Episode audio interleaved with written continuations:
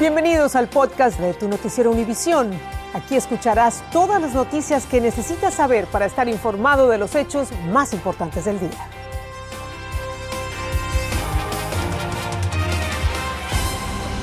Es viernes 17 de septiembre y estas son las principales noticias.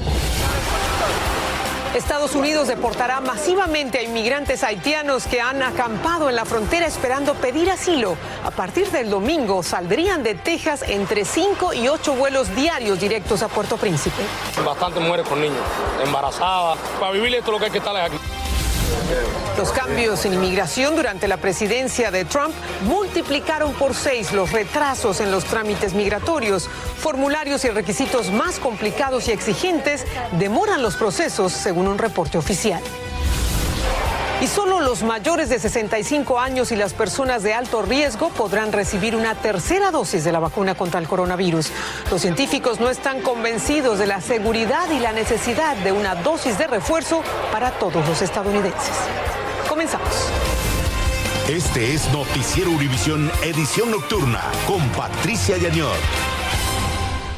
¿Qué tal? Muy buenas noches. Vamos a iniciar con los planes de Estados Unidos de deportar masivamente por avión a miles de haitianos que llevan días acampados en la frontera esperando pedir asilo.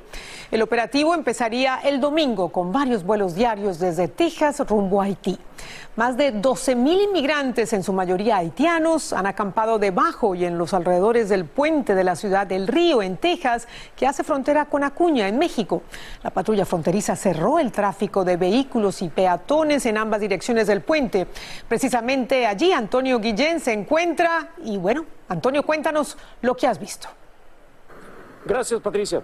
El cierre de un puente internacional es algo que no se da con frecuencia y esto habla de la magnitud de la crisis humanitaria que se vive aquí en esta frontera y también de la magnitud de la decisión tomada por el presidente Joe Biden. Poco a poco la fila de vehículos empezó a crecer enfrente del puente internacional que une Ciudad Acuña, Coahuila, con Del Río, Texas. El presidente Joe Biden, ante la crisis con los haitianos, anunció el cierre de este puente internacional junto con el del puente Presa la Amistad. Así nada, bien de ver, como si le iban a cerrar mañana, avisar ahora, que iba a estar cerrado para, no venir uno. Y así nada, pues como lo hicieron, está mal. Esto tiene que ver directamente con lo que ya está siendo llamado una crisis humanitaria ante la presencia de cerca de 12.000 haitianos que quieren su paso a Estados Unidos en calidad de asilados. El presidente también dijo que muchos de ellos serán enviados por avión a Haití. Pues es mejor que los regresen y en vez de traerlos para ir para abajo, que les manden la ayuda allá donde están ellos, para que no vengan acá a hacer El cierre del puente internacional tomó por sorpresa a todos, incluyendo a aquellos que iban a pasar por tratamiento médico. Porque lo dializan, señor. Él tiene diálisis y está muy delicado de salud. Entonces no contábamos con esto. No vemos por no ver las noticias. No contábamos con esta situación. Se informó que muy posiblemente a partir de esta noche muchos de los inmigrantes haitianos serán quitados de debajo del puente y llevados a instalaciones federales. En Ciudad Acuña, México, yo soy Antonio Guillén, Univisión. Gracias, Antonio, por reportarnos esa difícil situación. Y esta crisis humanitaria también ha alcanzado diversos puntos de la franja fronteriza porque los migrantes buscan diversas rutas. Paulina Gómez, desde la Ciudad de México, nos dice cuáles son algunas de esas vías en busca del sueño americano.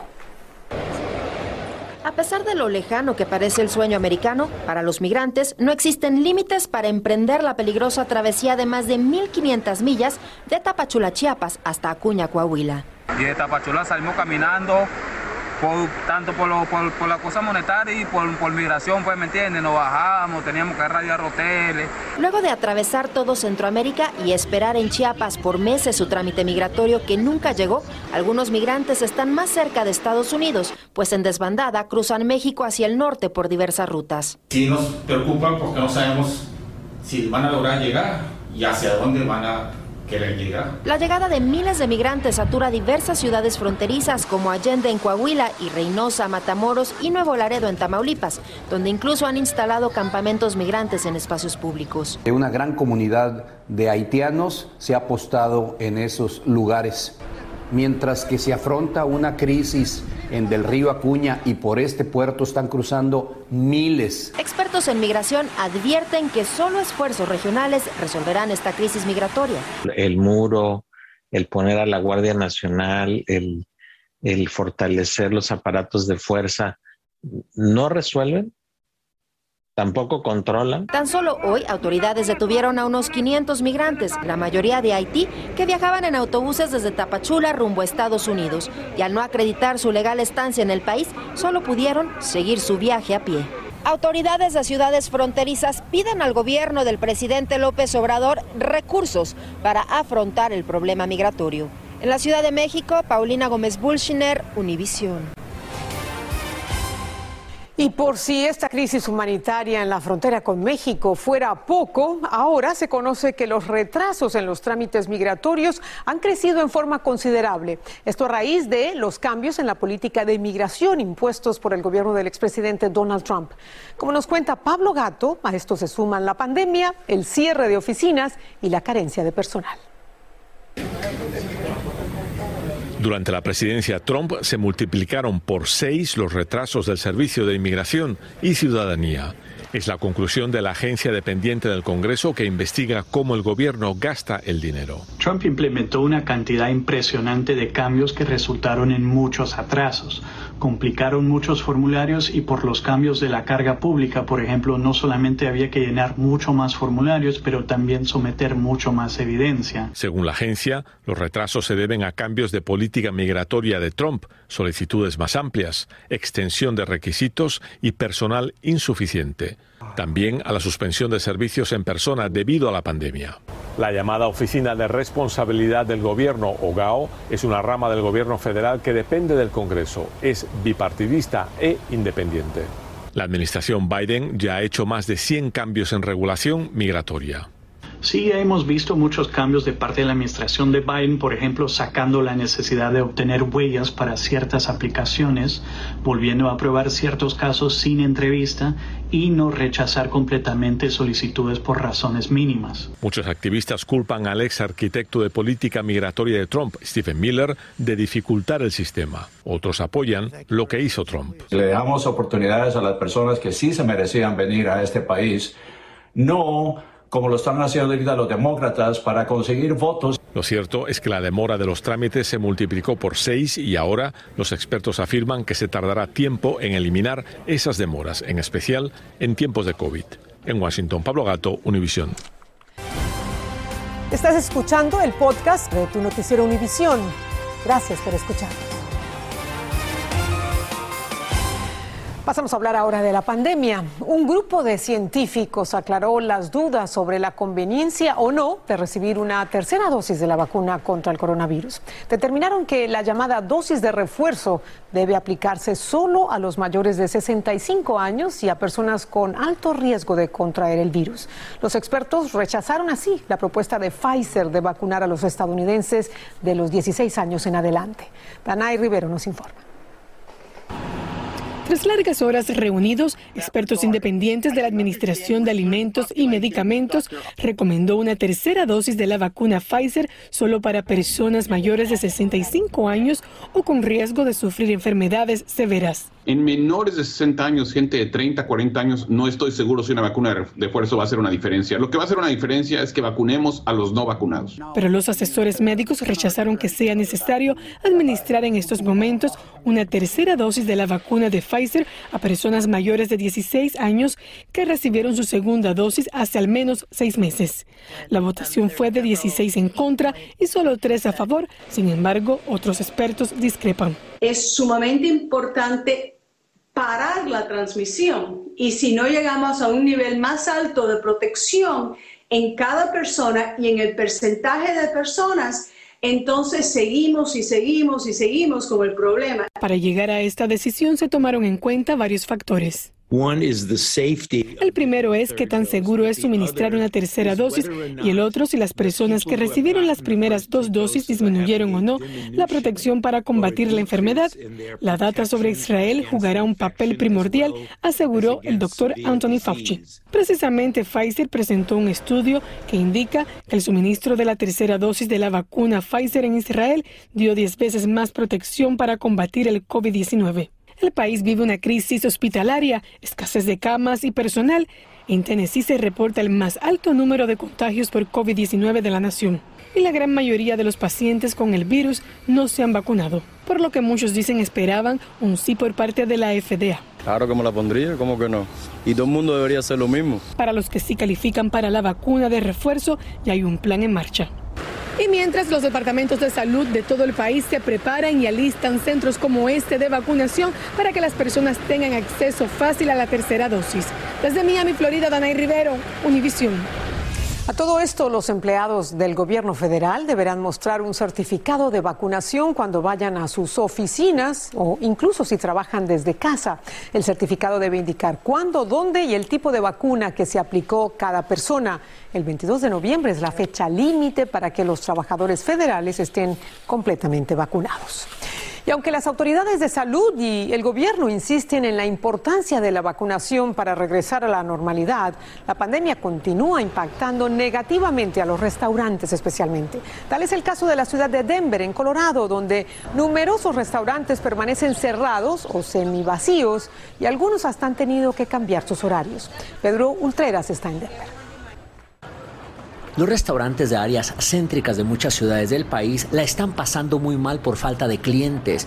Y es que con tantas personas trabajando desde casa, los negocios de comida han sacado la peor parte. Pasas por el centro a cualquier hora durante la hora del almuerzo, vas a ver la capacidad. Muchos restaurantes aún están cerrados. Y los restaurantes que siguen abiertos están semivacíos.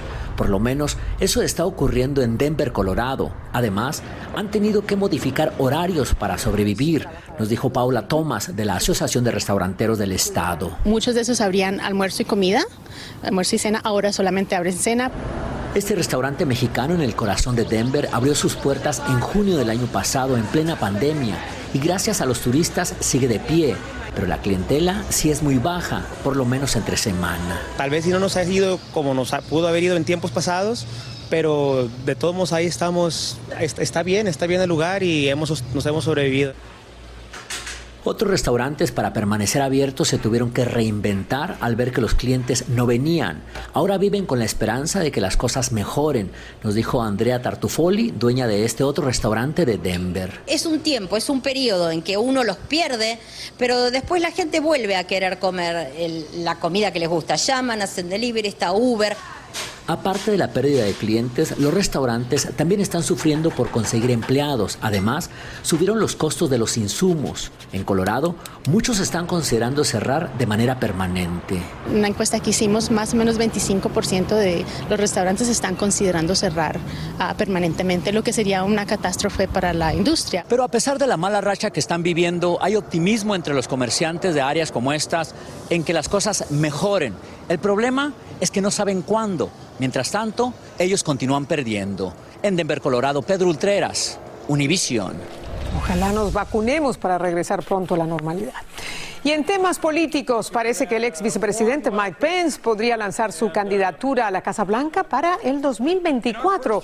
Altos colaboradores de Pence le dijeron a CNN esta semana que el ex vicepresidente republicano de Indiana ha duplicado su equipo a unas 20 personas en su nueva oficina en el centro de Washington. Cambiemos de tema. En las plataformas sociales continúan apareciendo los llamados retos que invitan a los usuarios a realizar desafíos generalmente de tipo físico.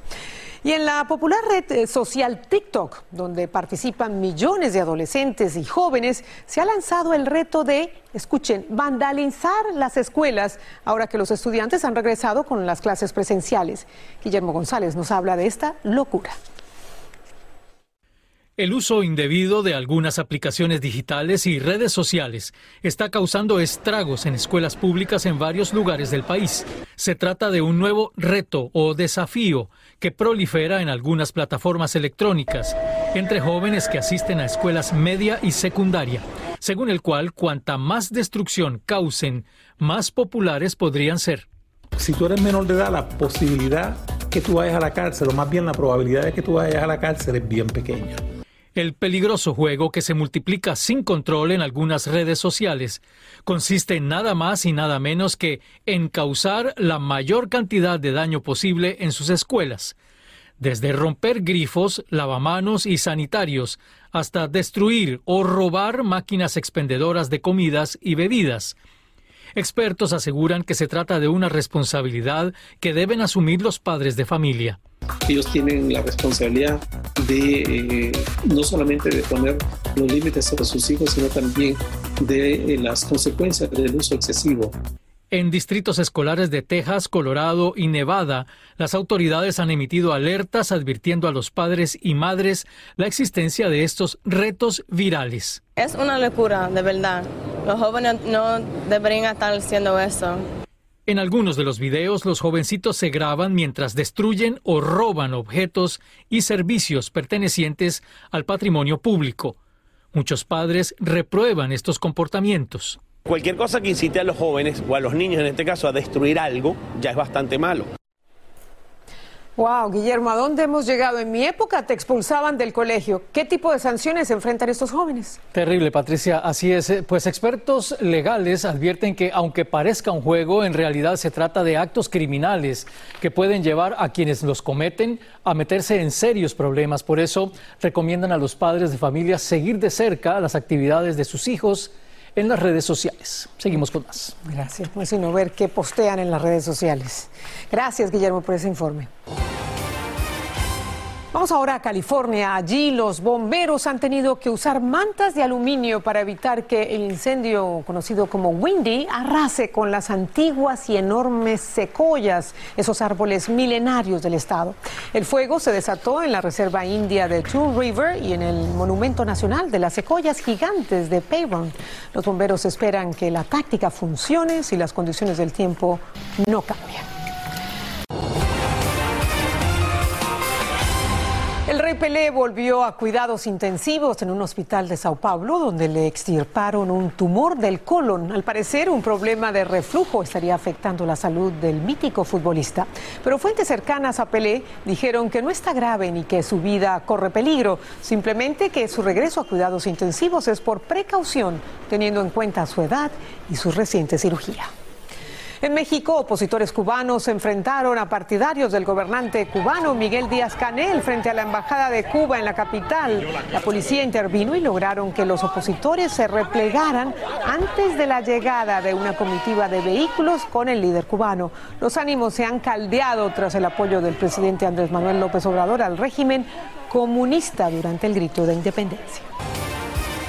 Y el presidente peruano Pedro Castillo firmó una ley que permite incinerar los cadáveres de los reos condenados por terrorismo sin entregarlos a sus familiares. Con esta medida, el gobierno podrá cremar el cuerpo de Abimael Guzmán, el fundador del grupo terrorista Sendero Luminoso, que falleció el sábado. Sendero Luminoso, así como el movimiento revolucionario Tupac Amaru, se alzaron en armas contra el Estado en la década de los 80. En Argentina, el presidente Alberto Fernández anunció una recomposición de su gabinete para enfrentar la crisis que estalló en el gobierno tras la derrota electoral en las primarias legislativas del domingo pasado. El nuevo jefe de gabinete será Juan Mansur, en reemplazo de Santiago Cafiero, que asumirá la cartera de Relaciones Exteriores. También habrá cambios en otros cuatro ministerios. Y antes de despedirnos, queremos invitarlos a que sintonicen Univisión desde muy temprano este domingo, cuando comienza una nueva etapa de Despierta América en domingo a las 8 de la mañana, 7 en el centro. Será otra versión divertida, reveladora e informativa al mejor estilo de Despierta América. No se la pierda todos los domingos a partir de este 19 de septiembre. Buen fin de semana, que descansen. Así termina el episodio de hoy de Tu Noticiero Univisión. Gracias por escucharnos.